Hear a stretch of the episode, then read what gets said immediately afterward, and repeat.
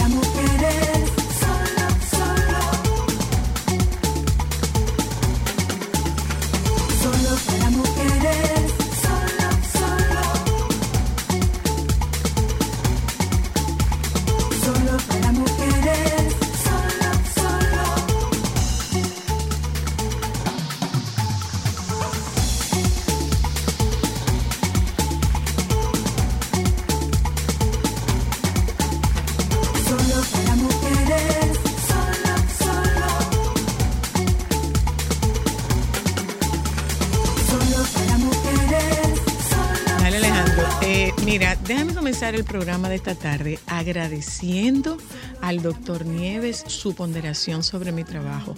Pero doctor Nieves, yo no entrego a las 2 y 40. Yo no entrego a las 2 y 40, doctor Nieves, mire. Alejandro me está entregando a la 1 y 2 con 54 segundos. Y Yo no entrego a las 2 y 40. Ahora, doctor Nieves, gracias. Creo que eh, no merezco todas esas, eh, no merezco todos esos elogios. a- No, y a mi Domingo hay que darle las gracias, que ha hablado con don Antonio No, y no ha dicho que no dejen que no dejen nuestro tiempo, que, que ellos hablan mucho disparate, que nos dejen a nosotros. Dice. Domingo. Dice Domingo. No, no, disparate no. ¿Cuál es la aspiracional de Nieve? O sea, lo que él quiere ser, de verdad. ¿Qué es lo que él quiere ser? ¿Qué es lo que quiere ser, doctor Nieves? ¿Qué es lo que él quiere ser? Él quiere ser chulo y tener una barra. ¡Qué detalle! Oh, oh, mira, con un revólver en, la cintura y cuidando una mujer. y ahí. Pero ¿cómo así? ¿Cómo así?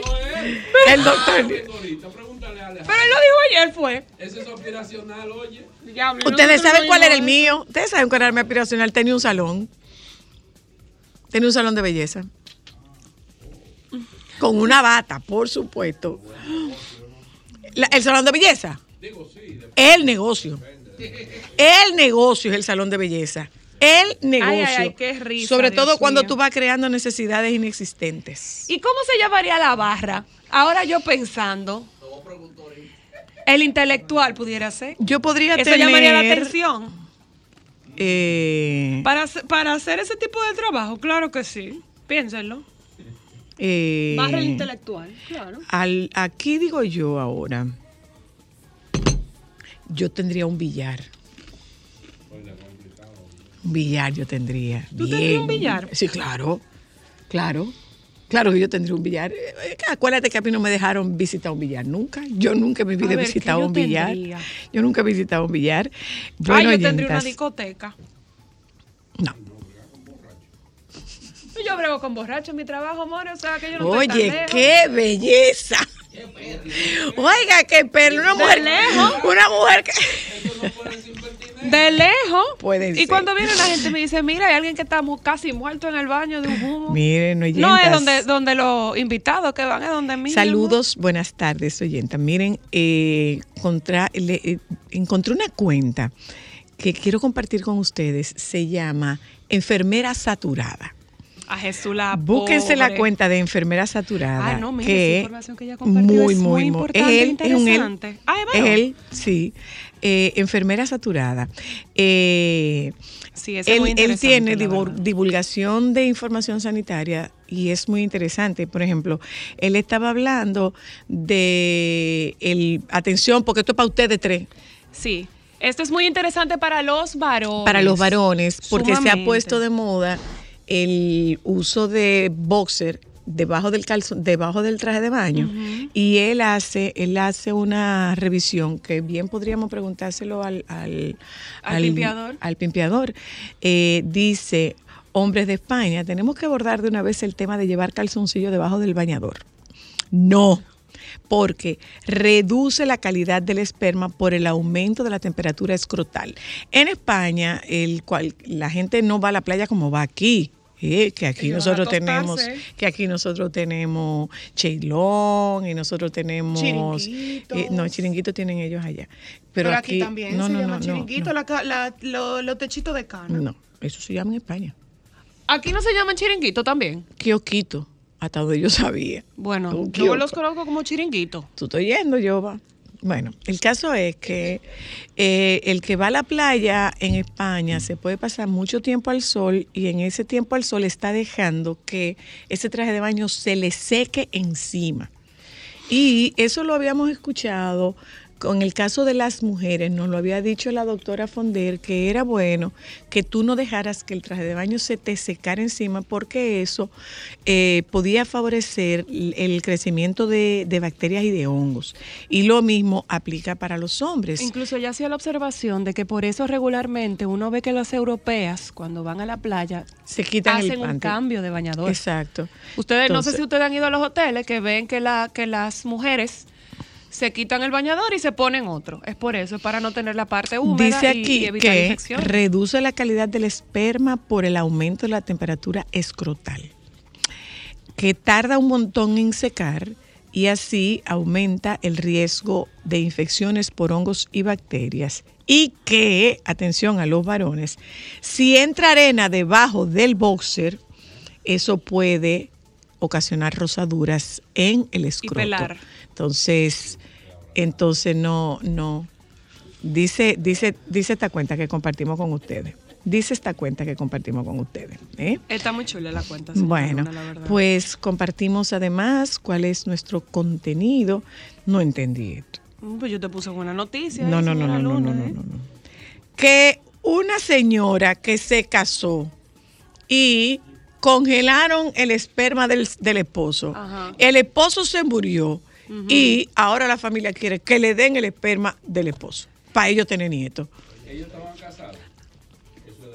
De la señora. Pero ellos, la están, ellos lo están pidiendo. Sí, pero ellos van a demandar. Ellas Ahí se lo van a están proceder pidiendo. legalmente. Ellos se lo están pidiendo. Porque como murió él, ellos quieren criar la generación. Pero adivina que, adivina que cuando usted se casa, todos los derechos son de la pareja, ya no son de la, de la fam- de ellos dos. Bueno, Eh, ¿cuántos de ustedes hablan dormidos?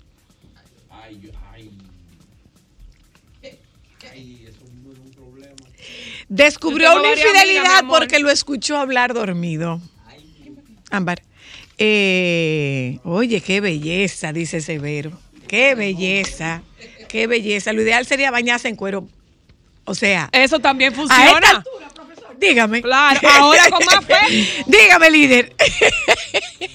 Mira, tras Ahora descubrir la infidelidad, oye bien, eh, la historia de Bailey Hunter, una TikToker que contó su historia a través de esta red social, ella contó que fue su novio el que dijo el nombre completico ¿Tú te imaginas? Mira, de la tercera en discordia. Joan Núñez, Joan Núñez, Ella Joan Núñez. investigó el nombre en Facebook y así dio con la mujer y se enteró de que era casada y que tenía hijos. Ah, o sea, ella no dijo, bueno, eso es, él está hablando en sueño. No, ella dijo, acá lápiz papel, vamos a anotar. Pese a que ella.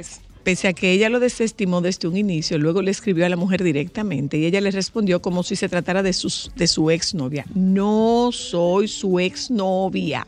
Vive conmigo, conduce mi auto y por mucho es mi novio. Al enterarse del engaño, ella lo confrontó, pero el hombre terminó por no volver a la casa. Así que Hunter resolvió vender todas sus pertenencias para completar su venganza. Ay, qué bonito, ella hizo una venta de garaje, se buscó su Oiga- dinero y lo, mandó a rodar. usted, Durísimo. oiga usted. Claro. Lo del Compensación. Lo del predicador de Nueva York al que le robaron el millón en joya. Tremenda Bobo, ficha. Él le había robado 90 mil a una señora antes. Tremenda ladrón que roba ladrón. Tiene 100 años de perdón. Ahí no, va a tener que pagar su cuarto. Miren, Ya lo sabe, oyentas. Eh, vamos a hablar de Retomando el Control. ¿eh? con Viviana Polanco, que es la autora. Eh, señores, yo tengo tanto deseo y tengo tanto tiempo tratando de hablar de sazones criollos. Sazones criollos, no, cocinera no, o sea, nosotros tenemos que hablar del valor de la naranja agria, del, la- del valor, óyeme, lo que no se arregla con naranja agria no se arregla con nada. Para que lo sepa. La naranja agria, la vija, eh, la verdurita, el, el- El el recaíto y verdurita son la misma cosa. El orégano, de eso vamos a hablar esta tarde con la chefa Gómez y también estaremos hablando con la doctora Luna de lactancia materna a propósito de que um, estamos en la celebración de la semana de lactancia. Ese es el contenido que nosotros tenemos para la tarde de hoy. Nos vamos un momento a publicidad. Ya volvemos. Sol 106.5, la más interactiva. Una emisora RCC Miria. Solo para mujeres. ¿Dónde eres mujer?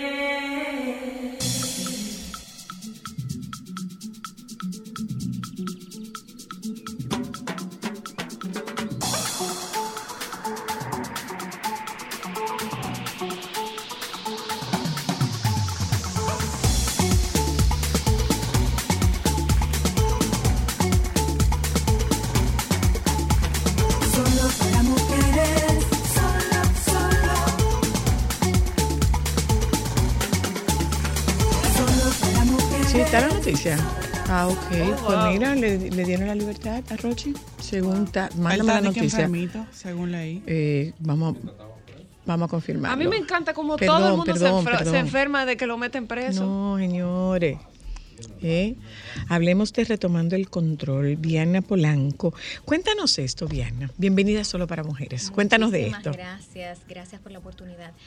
Bueno, esto es un proyecto en el cual yo he venido trabajando por varios años. Ujú. Eh, un libro muy ah, ah, profundo eh, de mi corazón porque es un libro que he tenido que vivir personalmente. Ajá. Lo que me inspira es una condición de salud crónica que padezco, de la cual padezco. Eh, es una condición gastrointestinal. Duré muchos años tratando de encontrar solución, médicos en diferentes países, estados. Nadie me podía ayudar. Entonces pierdo el control total. Tanto así que luego de estar acostumbrada a lograr la, o sea, la mayoría de las cosas que me proponía, ser una mujer sumamente activa, tengo que dejar hasta mi, mi carrera, mi trabajo, la maestría que estaba terminando en Estados Unidos, porque no funciono física y mentalmente. El dolor es tan grande que tienen que ponerme morfina y voy al hospital ocho o nueve veces al año. Entonces, eh, pues la frustración de no saber eh, encontrar una solución eh, me hace empezar a escribir para ayudar personas que están atravesando por lo mismo, personas que tienen condiciones crónicas o, terminales y, ver qué necesitamos hacer para retomar el control de nuestra vida y encontrar soluciones cuando tenemos ese tipo de problema. Eh, yo tengo un problema gastrointestinal que se llama IBS, en sus siglas en inglés es eh, Irritable Bowel Syndrome. Esto tiene que ver con el colon irritable, pero también me provocaba que aumentaran células precancerígenas. Y pues eso no es algo muy, muy, muy bonito, ¿verdad? Cuando te dice un doctor, mira, te están naciendo células y te siguen haciendo células precancerígenas, no es, no es un juego. Pues eh, de esto se trata retomando el control. Luego de perder el control totalmente, yo ah, logro a través de una investigación profunda eh, con universidades, estudios clínicos de Mayo Clinic, Cleveland Clinic, me ayudaron muchísimo y pude mejorar, te puedo decir, significativamente como un 90%. Pero ¿cuáles fueron esos estudios? ¿Estudios sobre qué? ¿Sobre tu condición? Básicamente, sí, sobre por qué, luego de visitar muchísimos doctores y todos contradecirse con, con lo que tengo, tienes Con que el con- con el diagnóstico. diagnóstico, sí, muchísimos diagnósticos equivocados. Y aparte de eso, dietas que se contradicen porque es, tu, es como un- algo aut- autoinmune. O sea, tú no puedes comer. Yo no podía retener comida en mi cuerpo. Yo llegué a las 80 libras, Wow. 80, 89 libras. Y, y luego de que vas y visitas tantos médicos los costos de esto en Estados Unidos. Es carísimo. Totalmente. Qué bueno que tú haces la aclaración de que estos son visitas que se hacen en Estados Unidos porque nosotros entendemos que la panacea de la medicina Es aquí. esta- no, que es Estados Unidos. La panacea de la medicina mira, es Estados Unidos. No, y O que sea, todo el que se o sea, vaya está curado, ya su proceso es perfecto, ya va a tener la mejor que la medicina que la medicina en Estados Unidos no se equivoca y la medicina en Estados Unidos se puede equivocar. Bueno, la experiencia mía, honestamente, lo que pasa con mi condición de salud, es una condición que todavía se está estudiando, no hay, no hay muchísimos avances acerca del IBS, porque existen, es una condición eh, que para muchas personas puede ser manejable, la mía fue extrema. Hay diferentes tipos y no encontré esa ayuda en ese momento. Lo que con la investigación que hago de, de- de los doctores que están pues estudiando el tema más a profundidad, combino la medicina tradicional con la medicina funcional, básicamente que tiene que ver con otras prácticas que salen fuera un poco de la medicina eh, tradicional. Los doctores tradicionales, agradecidas profundamente porque te calman el dolor, pero te envían a tu casa y no buscan la ruta del problema. Ok. Entonces, básicamente, eh, yo cuento en el libro lo que me ha ayudado, todo en detalle, los hábitos y prácticas que me han ayudado a, a mejorar mi condición de salud. Ahora yo tengo una condición crónica porque no se puede prevenir, pero voy al hospital, te puedo decir, me pasa esta crisis de nueve veces que me pasaba al año, tal vez una vez. O sea que es un gran progreso. ¿Se puede decir pero- que está en remisión o está eh, eh, controlado? En- Está muy controlado, o sea, imagínate, el 80 o 90%. Ahora, algo que me llama mucho la atención es, en esta investigación con estas clínicas y haciendo, bueno, me he leído todos los libros de, de esto y han hecho muchas pruebas de alergia conmigo, eh, nos damos, mm, me doy cuenta, el ser humano se convierte en lo que consume física y mentalmente. Y muchas veces hay cosas que desarrollan enfermedades autoinmunes que tú tienes en tu vida, de la manera que tú, o sea, lo que tú consumes en tu vida, en eso tú te conviertes. Y nosotros no nos damos cuenta muchas veces. Eh, bien interesante, el 5, del 5 a 10% de, de, de estas enfermedades autoinmunes, del cáncer, solamente es genético. Del 90 al 95% es causado por tu dieta y por tu estilo de vida Y el Por entorno, hábitos. el entorno. y tu entorno. Entonces había muchas cosas malas que yo estaba haciendo. Hábitos desde Mal dormir, de- desde mal gente, comer. desde alrede- de gente, eh, environment, personas que negativas que me causaban caos constantemente y me aumentaba mi ansiedad y niveles de estrés, que eso es lo que aumenta las células precancerígenas, hasta entornos tóxicos, pero también lo que yo consumía. ¿Y qué hiciste? ¿Te aislaste?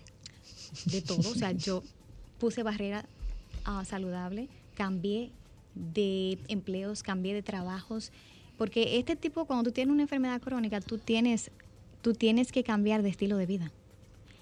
Cuando puedes, sí. Cuando puedes. Cuando puedes, Bueno, pero lo- hay, cir- hay circunstancias que no te lo permiten. sí, y Hay por eso yo no quiero ayudar permiten. a esas personas. Entonces cada situación es cada situación es individual y está muy relacionado con la con la realidad que vive cada quien. Totalmente. Pero en mi Pero caso, definitivamente sí tiene una incidencia, sobre todo el tema de climas laborales eh, eh, tóxicos eh, traen consigo el, el síndrome de burnout y en el burnout hay cualquier cantidad de, de afección emocional y física.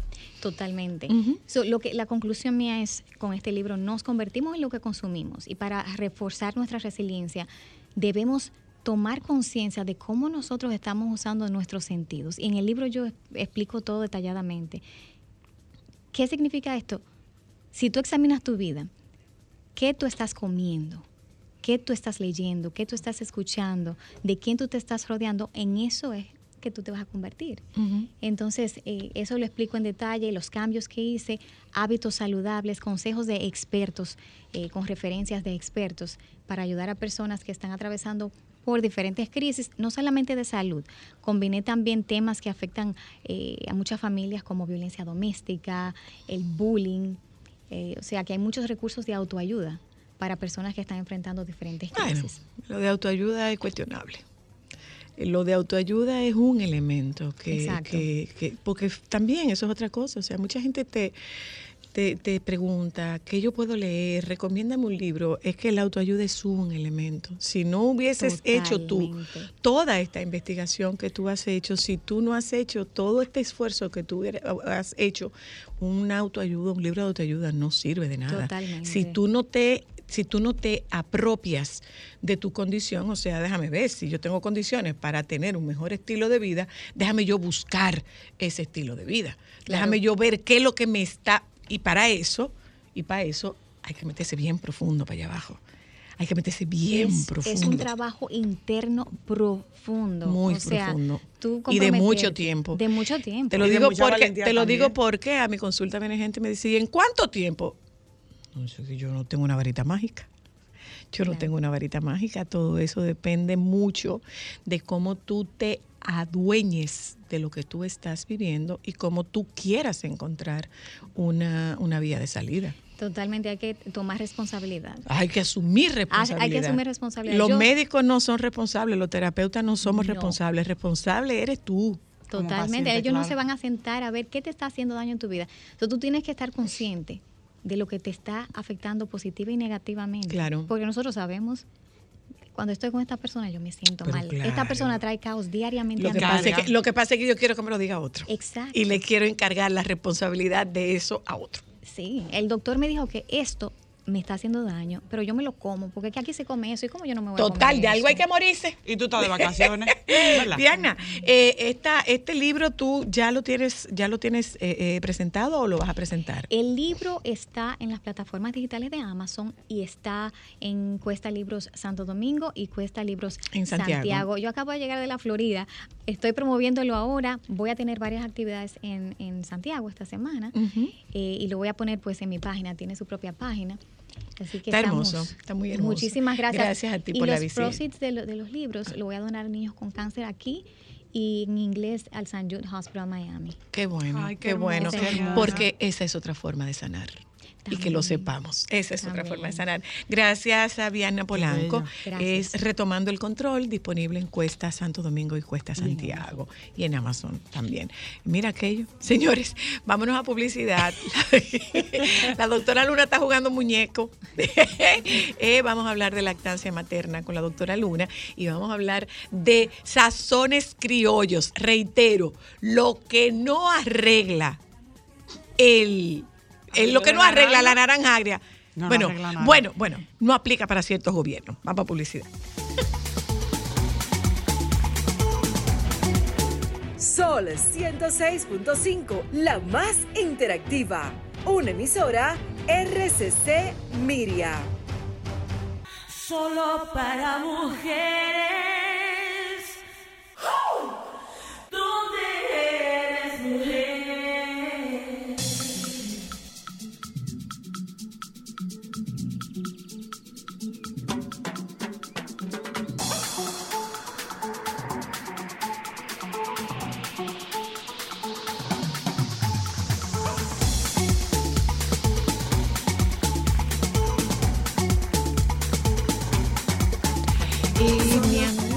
Querida, la chefa Gómez, señores, que se mudó para Santiago y, y la perdimos, la perdimos. Ella me dijo con aquel orgullo que ella tiene dos años que no venía a la capital.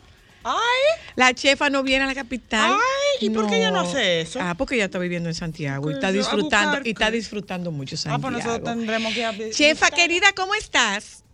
Hola, Zoila. Qué Hola, cuánto tiempo. Una eternidad, una eternidad. Mira, chefa, cuéntanos de ti. ¿Cómo va la vida en Santiago? Cuéntanos.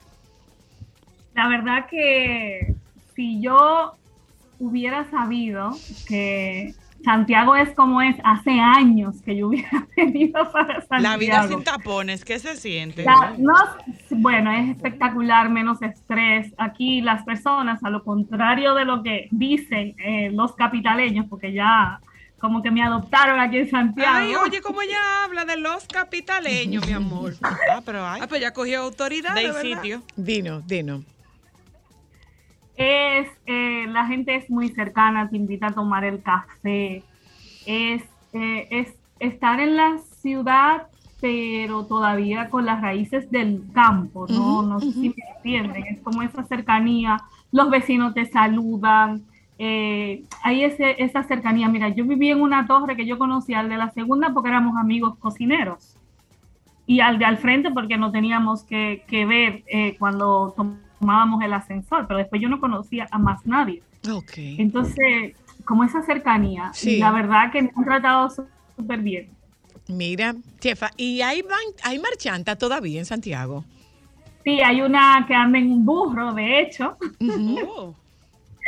y vende, además de vender verduras, vende Frutas. también el panecico, que es uno de, los de los platos eh, de la región norte Cibao, eh, que se elabora a raíz de la yuca y el chicharrón, Y es exquisito. O sea, ella en su burro pasea, yo creo que Santiago entero. Qué belleza. Mira, chefa, Sí. nosotros queremos, el- eh, eh, la chefa Gómez es una de esas mujeres dedicadas al mundo de la gastronomía y sobre todo muy interesada en la gastronomía regional. Eh, nosotros tenemos cualquier cantidad de tiempo pidiéndole a la chefa que nos haga un segmento en solo para mujeres de cocina regional dominicana. Y hoy tomamos la iniciativa de que habláramos de sazones criollos, el sazón dominicano, el orégano, el recaíto, la naranja El agria, el, el, eh, la vija. El, el escenario es tuyo, chefa. Bien. Eh, escuchaban Bárbara y que decía el sofrito. De hecho, eh, el sazón es todo lo que se utiliza para condimentar eh, una preparación, o sea, ya sea un arroz, una carne, etc. El sofrito dominicano, que es lo que nos identifica, es elaborado con ciertos sazones, ciertos ingredientes. Entonces, eh, podemos decir que el sazón es una mezcla de ingredientes que se utiliza como base de preparación en algunas recetas. El origen de ese sazón o ese sofrito que nosotros utilizamos es africano. Ajá, bueno, Ha ido evolucionando, imagínense, o sea, eh, el tiempo que duró la colonia, el tiempo que tenemos después de independizarnos, eh, pero el origen de ese sazón, de ese sofrito que nosotros tenemos es, es africano. Podemos Es decir-. Es que es nuestra herencia. Nosotros acuérdate que con la colonización se trajeron muchos negros para trabajar las tierras y nosotros tenemos una herencia. Exactamente. eh, bastante Nosotros amplia. tenemos amplia. La gente a veces se equivoca y dice, pero ¿y eso no es dominicano? Entonces, eh, yo no quiero entrar en profundidad porque ya eso es, eso es mucho rato hablando de este tema, pero hay una diferencia entre lo que es la cocina criolla y la cocina dominicana. Ah, explícame cuál es una y cuál es la otra. ¿Cómo así, Ah, mira. Lo criollo es la mezcla que surgió de, vamos a decir, de eh, tres países diferentes, Ok. para que me entiendan eh, más. Lo criollo surge a raíz de ese mestizaje que surgió en la colonia. Ok. O sea, lo nativo, los esclavos, porque no solo fueron africanos, y los españoles. Ok. Entonces, lo criollo es lo que nace en América. Oh. Ok. Y lo De, y de, y esa de esa fusión. De esa fusión. Por eso es que existe, de hecho, el idioma creol De criollo. de criollo. Ok. Oh, mira qué ¿Y, y lo dominicano qué es? Y lo dominicano, la base de la cocina dominicana está en lo criollo, pero acepta otras influencias, como la árabe. La árabe. Un dominicano que tú le digas que el kipe árabe te va a decir, ah, sí es árabe, el kipe es dominicano, te va a decir, pero es de influencia árabe. Nosotros tenemos muchas cosas cocola también. Todas las elaboraciones con coco, los domplines, el conconete, que son influencias de los negros cocolos que vinieron a trabajar en el ingenio azucarero. Italiano, chino, Ok. Ok. Chef, Ok, una y pregunta. entonces, Todo entonces- dominicano tiene su base en la cocina criolla, pero admite otras influencias. Pregunta, chefa. Entonces, cuando hablamos de sazones, nosotros vamos cogiendo cosas de nuestra herencia culinaria, pero hay algo que es, podamos decir que es como nuestra identidad en el sazón. Sí, de hecho, El sofrito nos aporta un sabor único y representativo de nuestros platillos ¿Qué tiene, el, dominicanos. ¿Qué tiene el sofrito, chefa? Ahora le digo, ese sofrito, Ámbar, que hiciste la pregunta, es lo que nos diferencia del resto. Ok. Eso sí es de tú- nosotros. Eso es nuestro. O sea, cómo nosotros elaboramos ese sofrito es nuestro. Y es diferente, por ejemplo, a los países cercanos de las otras islas del Caribe. Y ellos tienen sofrito. Ellos tienen sofrito, chefa. Sí, hacen un sofrito base también para las elaboraciones de, de los moros y cristianos, eh, del cerdo guisado, eh, del sancocho en Venezuela, por ejemplo, que es completamente diferente al nuestro. Tienen su base, tienen su sazón. Ok, ¿qué le, Entonces, ponemos, ¿qué- ¿qué le ponemos al sofrito dominicano? ¿Qué nosotros le ponemos al sofrito dominicano? Mira.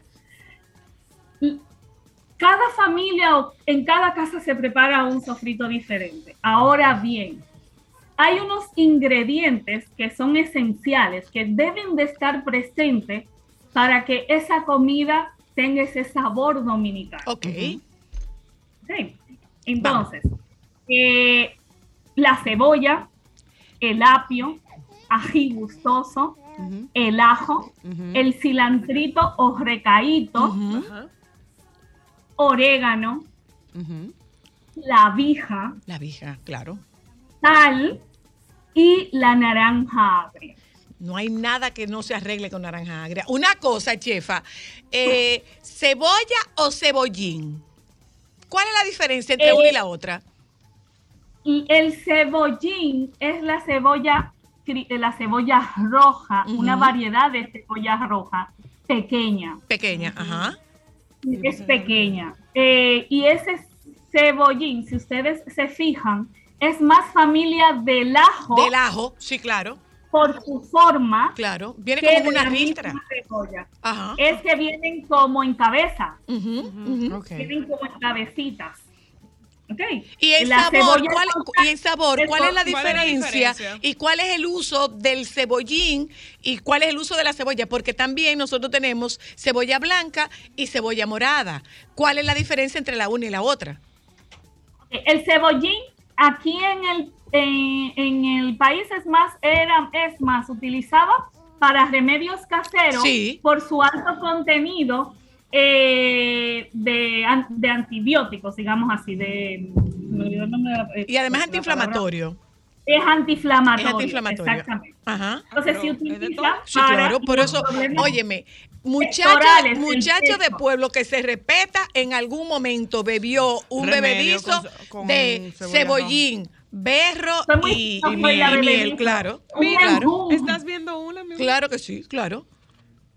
Entonces, la cebolla roja es más utilizada para cocciones, para cocciones, o sea, para preparaciones que llevan cocción, Ok, porque es más pasan. fuerte. Ok, ok. De sabor más Para, fuerte. para caldos, Es sobre más todo. fuerte para caldos, para los arroces, eh, como el locrio, el moro, Asopao, etcétera. Para esas preparaciones, entonces la cebolla roja es más fuerte, por eso también se utiliza más en encurtidos y se encurte la cebolla para matarle ese sabor característico. La cebolla amarilla, porque también existe la cebolla blanca. Ujú. La cebolla amarilla es menos fuerte y se puede utilizar tanto para cocciones como para utilizarse en ensaladas eh, crudas.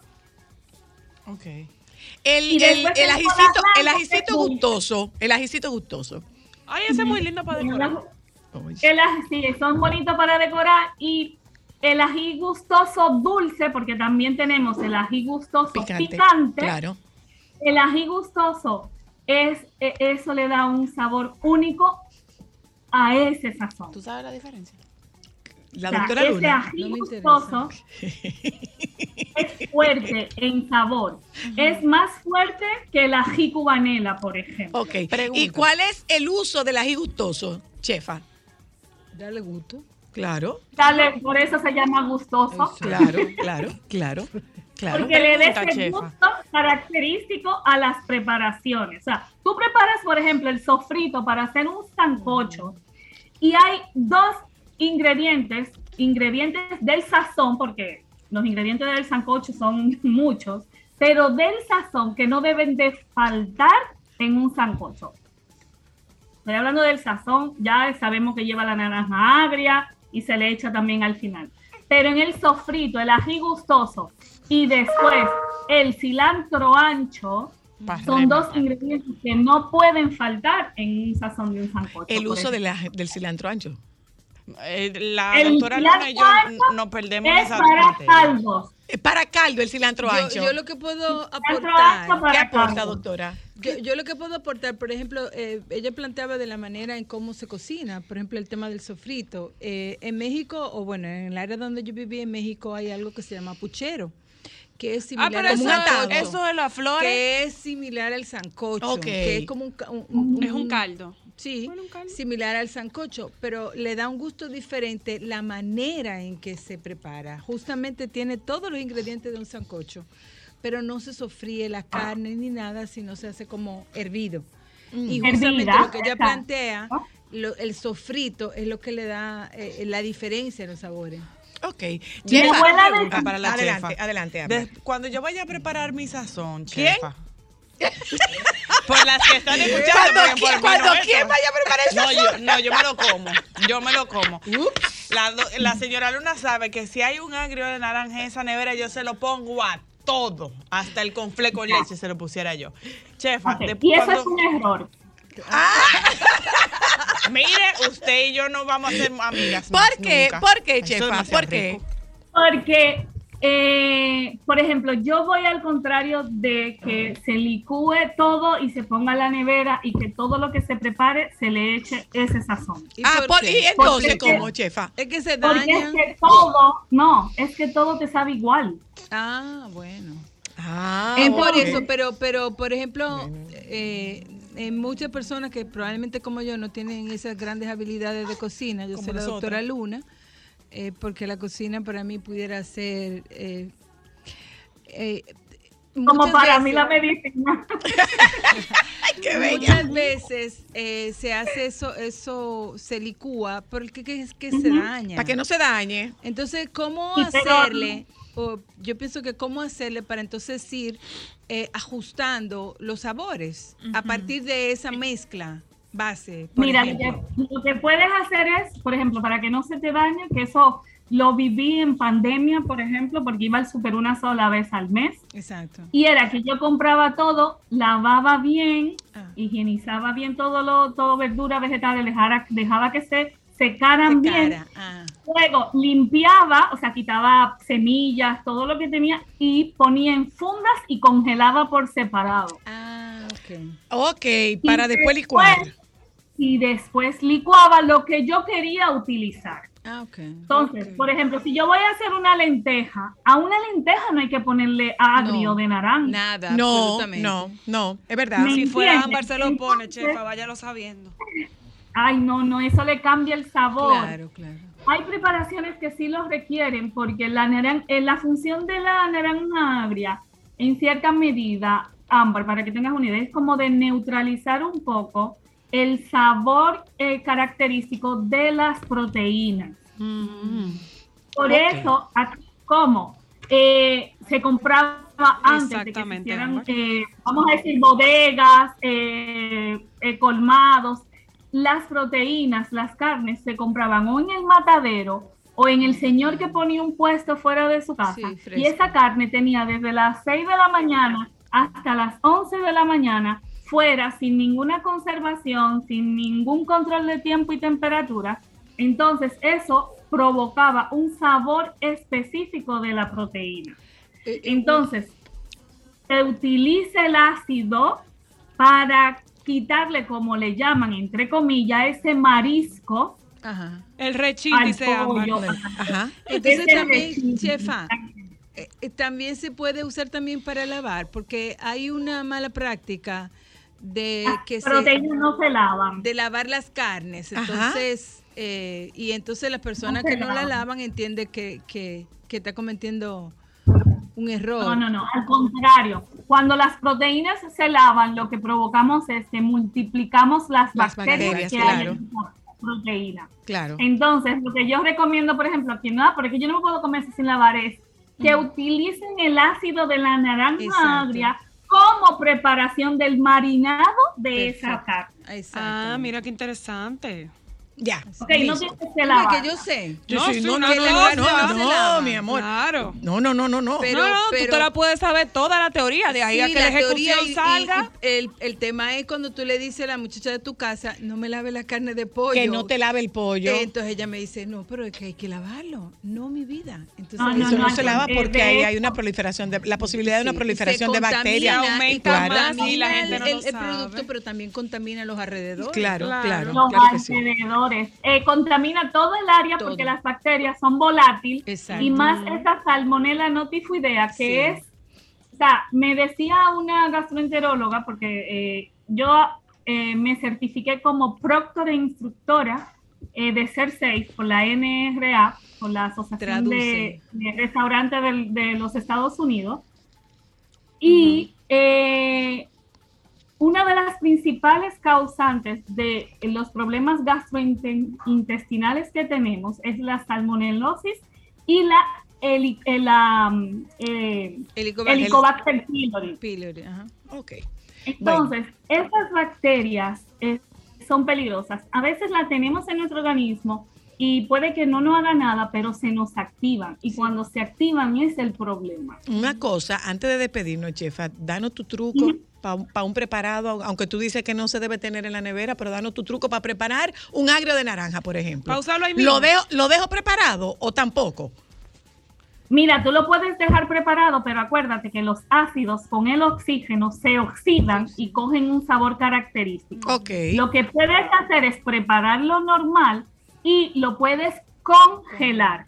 Al llevarlo a congelación, se limita el, el oxígeno, por ende va a mantener más fresco el sabor del agrio. Ok, entonces, lo ¿cómo, lo preparo, chefa? El eh, bueno, exprime todas las naranjas, ponte guante cuando lo estés haciendo, si no tienes una maquinita, porque pe- pela, eh, el rechín de la naranja pela. Entonces, exprime todo, le vas a poner, que no lo mencionamos, pero se utiliza aquí en el Cibao, los ajicitos tití, que son los ajicitos pequeños rojos que pican. Ok. Sal, eh, pimienta en grano, y le van a poner un toquecito de azúcar morena. Sin orégano. Y el orégano en hojas, pero tiene que ser tostado primero y se le agregue el orégano. Y eso tú lo dejas y lo puedes empezar a utilizar después de tres días. ¿Y por qué azúcar morena? Para Azúcar contrarrestar. morena lo que hace es que Equilibrar. neutraliza, es, equilibra ese sabor, es, esos Eso, sabores. eso es una práctica muy socorrida, el utilizar el azúcar negra para dar color, lo cual también No, aumenta pero mucho. ella no está diciendo Ya lo color. sé, pero eh, eh, hablando de, el uso del azúcar en la cocina. Ya. Pero, el pero- uso del azúcar en la cocina está en cuestionamiento por eh, lo que provoca la salud, pero imagínense un pollo guisado sin el azúcar quemado. Ah, claro. Contesto esta llamada antes de despedir a la chefa Gómez. Hola, hello.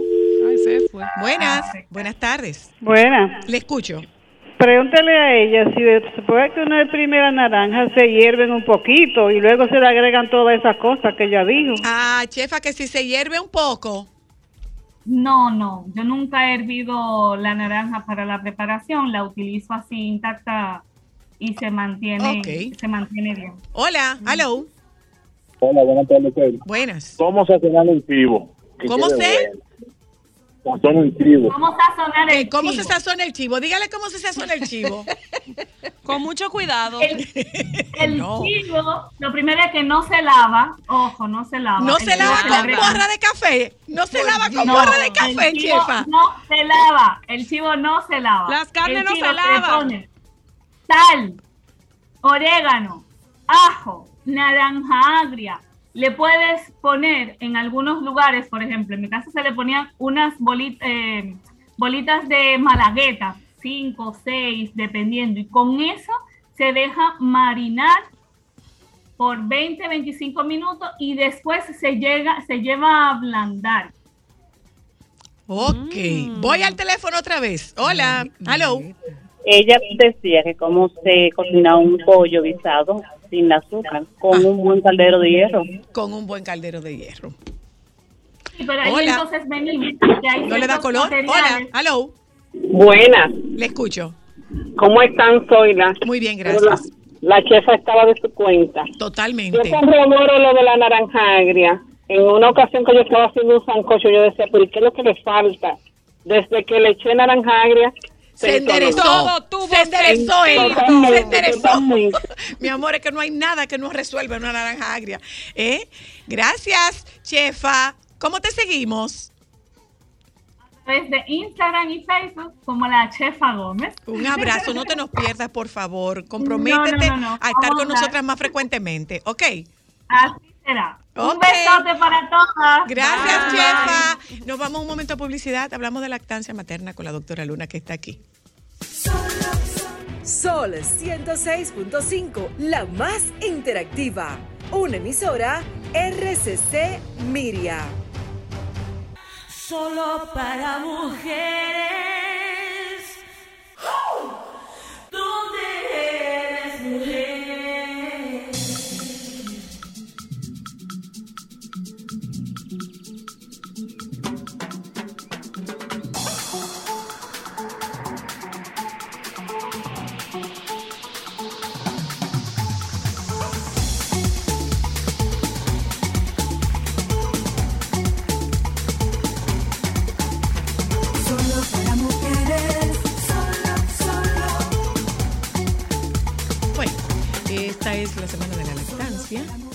Es, uno de, es uno de tus temas favoritos. Eh, penosamente las estadísticas hablan de que tenemos un 16% de mujeres que lactan. ¿eh? Pero dice, antes, antes era un 4%. Entonces, el, el que esté en un 16%, bueno, pues es una, es una muy buena noticia. Significa que o están tomando conciencia o está, o, o está siendo, o está ocasión, o está dando el resultado que se busca eh, todas estas campañas de concientización con relación a la importancia y el valor de la lactancia materna. Buenas tardes y bienvenida, doctora Luna. Hola, gracias. Sí, realmente em, la primera semana de agosto de se ha eh, dedicado a la Semana Mundial de la Lactancia Materna, que justamente lo que busca es promocionar, eh, dar a conocer todos los beneficios que tiene la lactancia, pero sobre todo buscar estrategia para que ciertamente las mujeres lacten. lacten. Cuando se habla de eh, esos, esos porcentajes, se toma en cuenta eh, básicamente la lactancia exclusiva hasta los seis meses, que es lo que realmente tiene evidencia científica de todos los beneficios que le ofrece a los niños y a las niñas. O sea, la lactancia exclusiva, no una lactancia eh, combinada. Combinada, no alimentación mixta, como así se llama. Entonces, ¿qué es lo que ocurre? Hay muchas mujeres que comienzan a lactar y en el camino van, se van a- a- eh, eh, Cansando. eh, eh, ahí, eh, separando de la práctica por diferentes motivos. Yo desde que he estado trabajando en instituciones, sobre todo en, el- en en salud pública, pues mucho se argumentaba la dificultad de la lactancia o por eh, la promoción que tienen las marcas de fórmulas infantiles, que es un super negocio y que eh, in- ah, ah, eh, presiona mucho, ¿no? Y hay mucho mu- mucho um, beneficio económico para las eh, in- industria. Eh, Sin embargo, personalmente yo entiendo que mucho tiene que ver con la falta de información que tienen las mujeres en relación a la... ¿eh? Sí, no, perdón, perdón, la falta de información que tienen las Eh, mujeres. sí, porque la lactancia materna, anteriormente cuando nuestras abuelas se daba muy normal, ¿sí? Porque bueno, era la manera eh, natural de alimentar. Pero hoy día, con tanta situación que se genera y sobre todo ciertamente con la promoción de las fórmulas, pues las mujeres no tienen eh, mucha información en eso. Eh, ¿Por qué lo digo? Eh, porque muchas veces cuando las mujeres dan a luz, probablemente en la clínica lo primero, lo primero que le ofrecen es un biberón a los niños, lo cual eso va en detrimento de la lactancia exclusiva. Eh, eh, muchos niños que nacen no se ponen el seno inmediatamente o por lo menos en la primera eh, una hora que se ha demostrado que es una de las estrategias que La hora de- eh, de- promociona, Que más garantiza que, pro- es- que- esa- que esa- facilita una lactancia exitosa. Y lo otro es que no se conoce mucho, las mujeres cuando van a dar a luz eh, no conocen mucho cuál es el, el proceso de la lactogénesis, cómo la leche se, se produce. Eh, en los primeros tres días, la primera leche que sale se llama calostro, que es una leche escasa, es una leche mucho más amarilla, espesa, pero es una leche que tiene una alta cantidad de calorías. Y además el bebé tiene un, un estómago muy pequeñito y 10 cc es suficiente. Una pregunta, doctor, en base a eso. pe- pe- déjame terminar esta idea. Entonces, ¿qué sucede? La mamá dicen y ven, ay, no me está No bajando la leche. No, y no solamente eso, ahí va mi pregunta, porque también viene la humilde opinión de terceros que le dicen que el niño no se está alimentando, que el sí. niño no se está llenando, que el niño se está quedando con hambre. Entonces, quizás podamos explicarle a esa mamá que están a punto de empezar el proceso de lactancia qué, qué es lo que va a retener el estómago de esa criatura recién nacida. Claro, en el caso del, del, del calostro, como estaba diciendo, que es una, eh, eh, una leche, la primera leche que tiene también muchos beneficios, porque haz de cuenta que se considera inclusive la primera eh, eh, vacuna del bebé, porque todos los anticuerpos que la mamá tiene Le se pasa a través de la leche materna y entonces se hace una protección a los bebés en los primeros dos, tres meses de las enfermedades que la mamá ha tenido. Pero aparte de eso, eh, tiene muchísimos otros elementos forme, muchas sustancias que favorecen a- al bebé.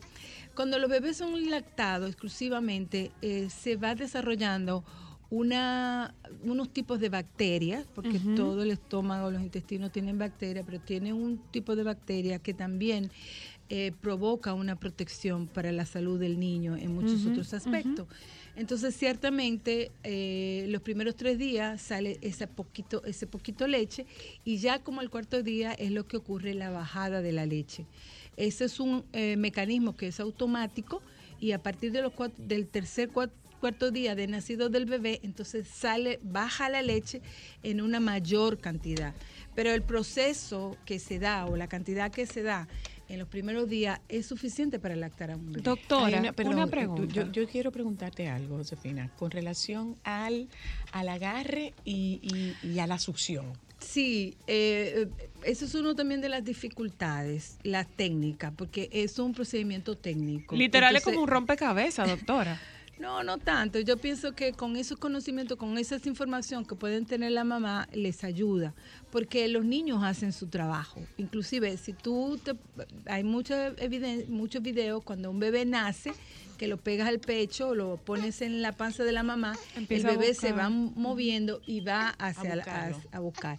Entonces el agarre es, un- es muy importante. La posición de la mamá es muy importante y eh, el bebé tiene que agarrar la mitad de la areola. O sea, si hay un mal agarre, no va a haber una buena producción de leche, los pezones se van a lastimar y el bebé va a quedar insatisfecho. Entonces, la posición de la mamá tiene que ser muy importante, panza con panza, eh, eh, ponerla en una posición eh, de 90 grados, eh, el, El codo. el codo, exactamente, y no llevar el pecho al bebé, sino El bebé llevar el bebé al pecho. El bebé inclusive, fantástico, porque los niños tienen mucho reflejo. Cuando tú estimulas un recién nacido en la comisura o en el labio, los Van bebés voltean, abren y agarran. Cuando ese agarra se da, pues el Es como un sello. tiene que tener los bebés el labio inferior evertido para afuera y agarrar bien más de la mitad de la areola. Pregunta en ese sentido, para una mamá, ¿qué, qué, qué va a sentir en el momento que un bebé haga un buen agarro? O sea, ¿va a sentir dolor mamá? ¿No va a sentir dolor? Cuando hay dolor, cuando hay dolor es porque hay un mal agarre.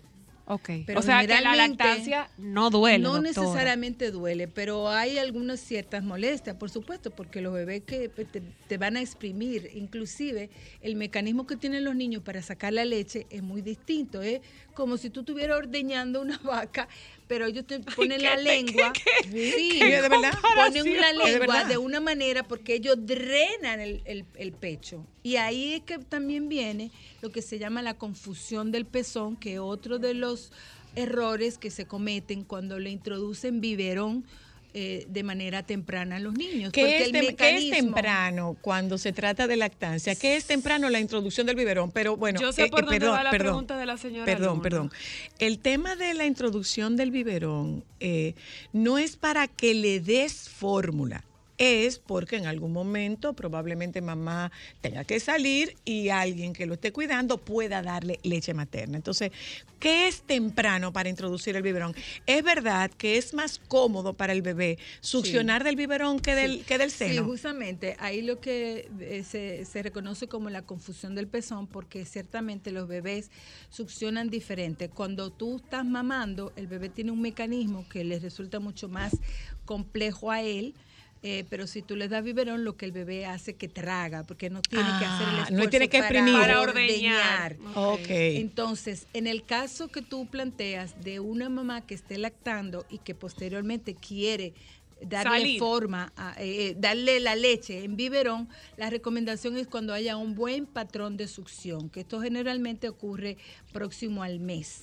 O sea, al Entonces, mes. si tú introduces, independientemente de lo que sea, si es con leche o co- con, con tu leche materna o con biberón, si tú lo introduces antes que el bebé tenga un patrón de succión eh, ya De- establecido, eso puede provocar una confusión y el bebé rechazar Rechaza el seno. Varias preguntas, Antes, antes de eso, perdona, Cristal, el pezón invertido, ¿qué es eso? Eso ya- Dificulta el- la, la lactancia. Mm, Mira, no, genera- generalmente eso era un mito. todos los senos pueden lactar, todas las ma- mamás pueden La lactar. mayoría de las madres pueden lactar, no hay ninguna contraindicación. Bueno, hay contraindicación, por ejemplo, en algunas mamás que tienen enfermedades que están tomando medicamentos, Ok. pero la mayoría de las mujeres tienen la capacidad de lactar, no importa el tamaño del seno. Bueno, no Ámbar tiene la senos forma, relativamente pequeños y es una vaca lechera. la- exactamente, la forma. Lo, lo importante que tiene que ver es la técnica de cómo ponerlo. O sea, que el mito ese del seno grande y seno pequeño, eso se cae, eso pero, no es pero, verdad. pero en lo la- relativo, en lo relativo al pezón. El pezón invertido, el bebé de por sí te lo va a sacar.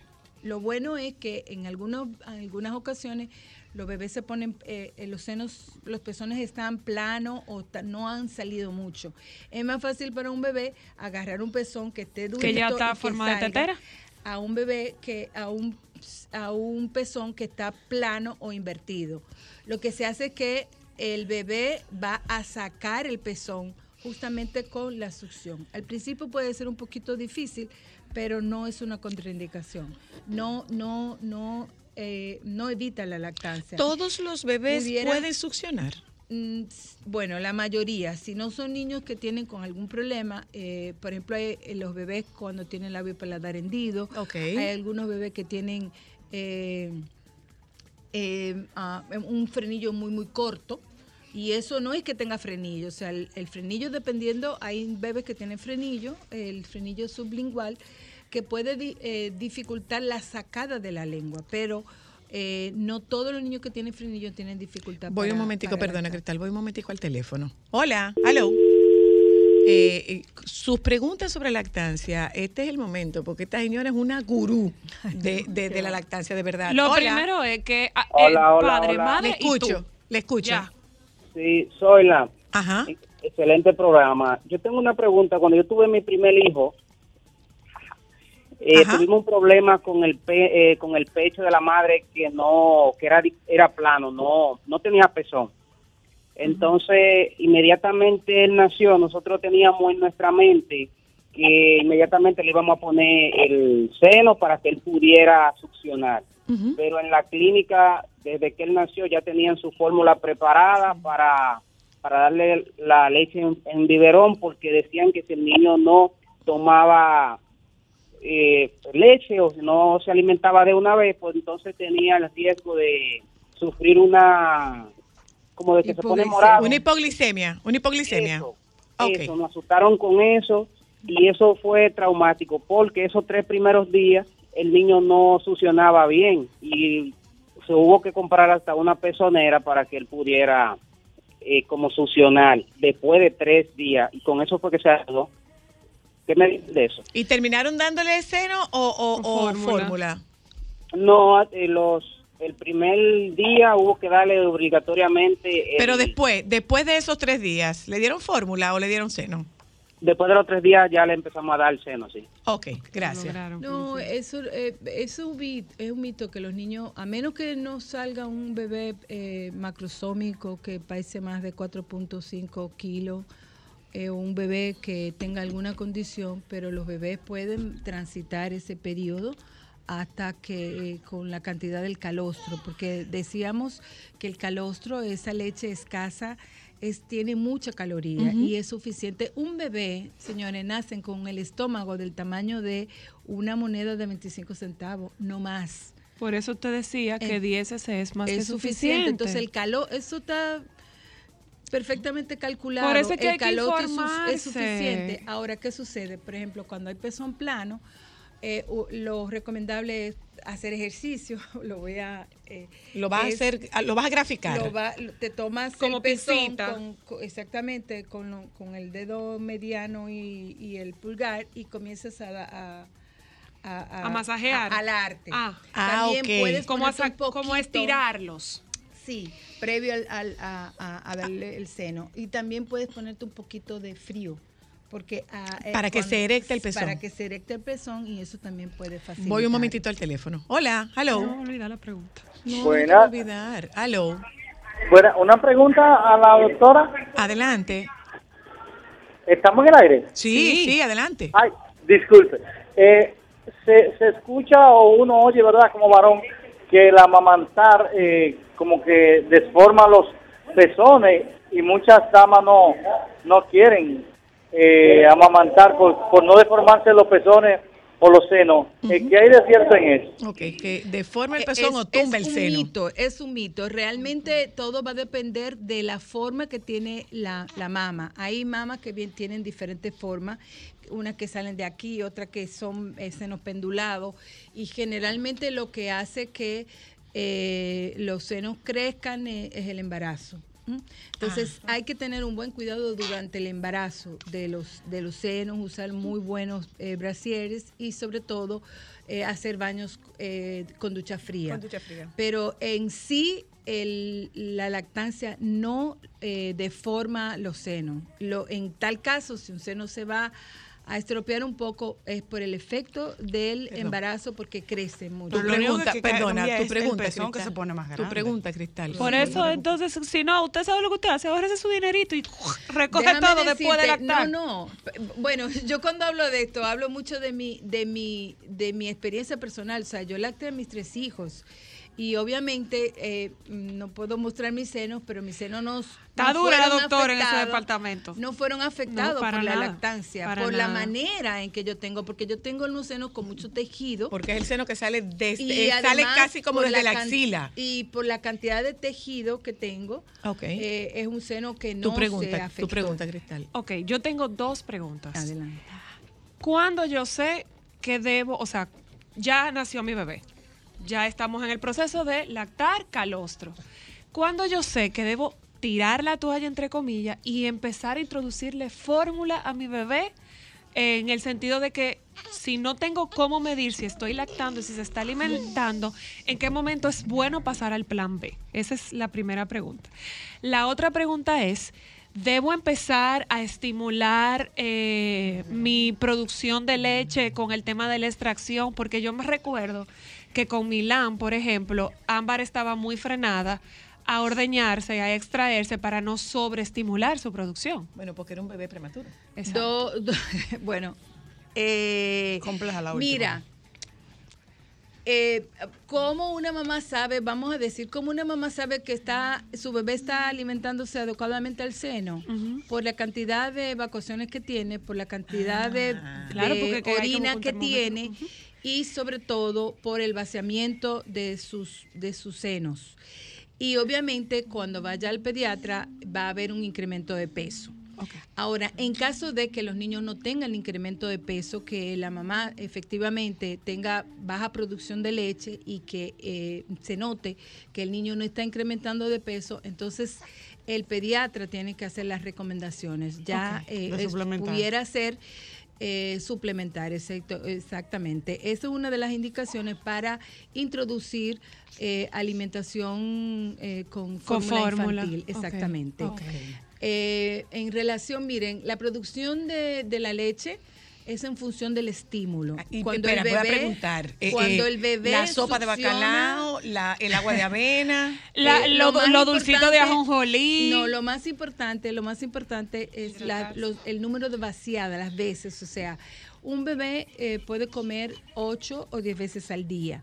Lo importante Si no es Milán. porque los primeros días, l- l- eh, ¿por qué? Ah, porque la leche se se, eh, eh, se digiere muy rápido y los bebés pueden tomar a libre demanda eh, prácticamente una hora, hora y media. Hay algunos que duran dos. Entonces, ¿qué sucede? Por cada vaciamiento del seno, eh, eh, se estimula eh, cuando el seno se vacía y con la succión de eh, eh, el, el pezón y tener una buena hidratación. Voy al teléfono. Buenas, la doctora Luna y hablamos de lactancia esta tarde. Hola. Ay, pero qué programa tienen ustedes hoy. Gracias. gracias. Lástima que fue antes de yo dar a luz, porque me hubiera encantado oír todas esas cosas. Es que es una dura la doctora en lactancia. Pero Yo una dura, ¿eh? Señores, yo digo, oyenta, su marido, usted y ella, tiene que Claro sí. contratarla. Esa señora es la sabe. diferencia. Mire, Hola, perdón, que tengo una llamada. Hola. Miren, no, decirle, lo primero es que qué bueno que la doctora dijo, el, el tema de a veces suplementar cuando el bebé, porque yo tuve una bebé prematura y me pasó eso, que yo le estaba dando seno, seno, seno y no tomaba libras, entonces el paso siguiente fue eh, complementarlo y como que me siento más en paz. Claro. Porque siempre me quedaba Y eh, se fue. Iba a hablar de eso, de que no te claro. satanices. Si no pudiste, no pudiste. Y si es necesario recurrir a la fórmula, pues recurre a la fórmula. No te satanices, Claro, no, no te, no te martirices por eso. Yo tengo una pregunta personal, doctora Luna, y basado en mi experiencia. Por ejemplo, mi experiencia de lactancia con Mateo es totalmente diferente con Milán. Y a mí me sorprendió porque en principio yo pensé que efectivamente el calostro era poco, pero en el caso de Milán a mí me salió mucho. Mientras más hijos tú tienes y mientras más experiencia de lactancia tú tienes, Más la produce. lactancia va a ser mayor. Sí, la bajada de leche más temprano, efectivamente. En tu primer bebé, tu bajada de leche puede ser a, a partir del 3 o 4 días. Entonces ya en los siguientes embarazos eh, eh, no, no dura tanto. Doctora, ¿es verdad? funciona, funciona, funciona, funciona el agua de avena. Mira, hay estudios, hay estudios donde am, no, no, no hay evidencia de, de que determinados alimentos te, au- te aumenten la leche, pero lo más importante es la hidratación. Hay que darle agua a los bebés después que beben seno. No, Pero muy buena pregunta. Yo quiero hablar algo muy importante que tiene que ver con la composición de la leche. Cuando hablo de esto yo me emociono porque miren, la composición de la leche cambia Es una cosa impresionante. de, de acuerdo a la edad del bebé. El calostro está en los primeros 3, 4 días. Después viene una leche de transición y luego una leche madura. Los colores van cambiando. Sí. Ay, sí, es muy y chulo los sabores van cambiando. La leche materna se puede cambiar el sabor de acuerdo a la comida que haya tenido la mamá. Pero lo otro es cambia en composición. La primera leche que sale es una leche aguada para quitar la sed. Por eso Como no se da- azulita. por eso aguada. Por eso Ah, no se da. aguada. No se da da agua. no se da agua. Luego viene el cal, los carbohidratos, la proteína y el por último viene la grasa. Dios por eso que el cuerpo es mágico. Antes se decía, dale 15 minutos, no, tienes que darle la tetada hasta que se hasta vacíe. que vacíe el peso. el Ah, porque, seno. porque el seno va por capas dándole lo que él necesita. Pero lo más chulo es también chulo. que la leche, la composición de la leche cambia de acuerdo a la hora. Durante el Lo- día. Los sí. bebés en la mañana se, se liberan, es- es- eh, eh, tienen una sustancia que es para la actividad. Cortisol, Como el desayuno. y ya lo sabe. Y en la noche, melanina, se libera melanina, Melatonina. me- melatonina. perdón, y otras sustancias para que los bebés duerman y sobre todo sincronizar su ciclo. Porque O sea, los un bebés, spa de noche, yo en la los bebés- no tienen su ciclo circadiano Regulado. regulado. Es Entonces, esta guau, pero- leche ayuda a que los bebés establezcan este ciclo. Voy al circadiano. teléfono, perdóneme. Fantástico. Hola, hola. O sea, Hola, que no es verdad que hay que darle cereal para que se duerman más. Para nada. Hola, hello. Buenas tardes. Buenas. Perdón si escuchan ruido, que está lloviendo en la calle, en la calle, está cayéndose. No, lo estamos viendo, tenemos un vidrio aquí. Mi amor, digo, estábamos viendo, ya no. Pre- pregunta para... Se encargó el aguacero. Sí. Bueno, pregunta para la doctora. Adelante. ¿Qué pasa cuando el bebé se duerme con el seno a los cinco minutos de chupado? ¡pa! Ahí cae.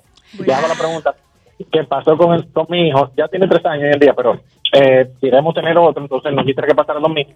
Nos decían que le hicieran coquillita, que trataran de como de pillarlo.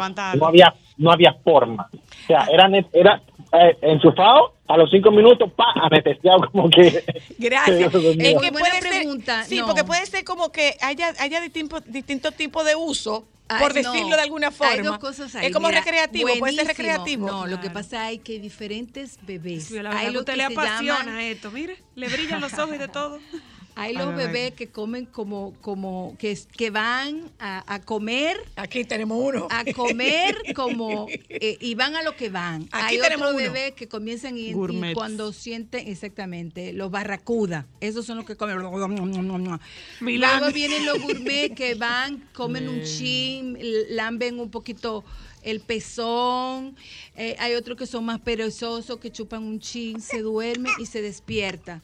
Entonces, hay diferentes tipos, por eso cada bebé es distinto. A mí me pasó precisamente eso que le está diciendo de mi experiencia y me gustaría que habláramos de los bebés prematuros. A mí me pasó, por ejemplo, Mateo era un bebé gourmet, que una tetada de Mateo era entre 30 y 45 minutos. En el caso de Milán, Milán come rápido, vacía el seno de una vez y ya él termina. Y eso pues, o sea, una vez entiende, o yo tenía la mala percepción de que darle una tetada a un bebé tenía que ser algo largo. No. Y que si él terminaba rápido, se dormía rápido porque él no estaba comiendo.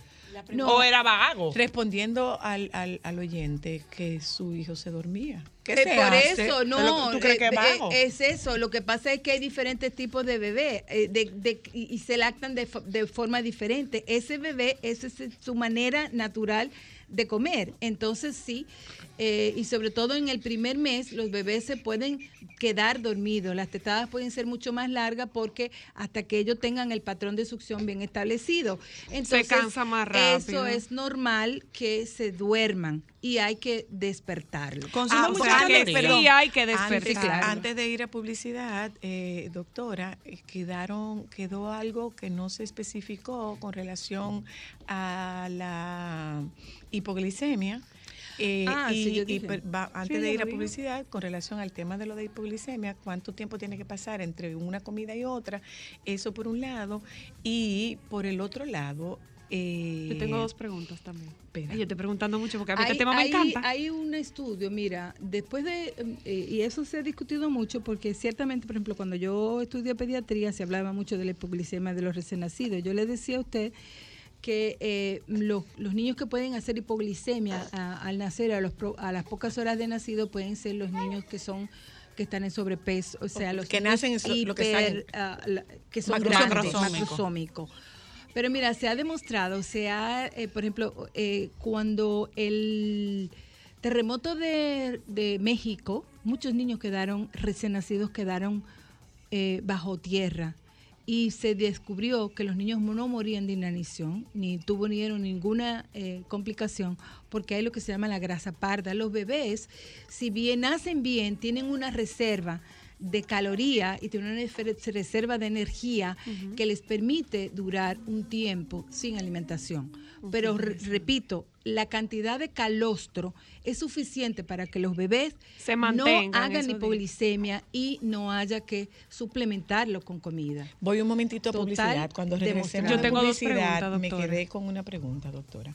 ¿Por qué es que no se recomienda que mamá le dé el biberón? Solo para mujeres.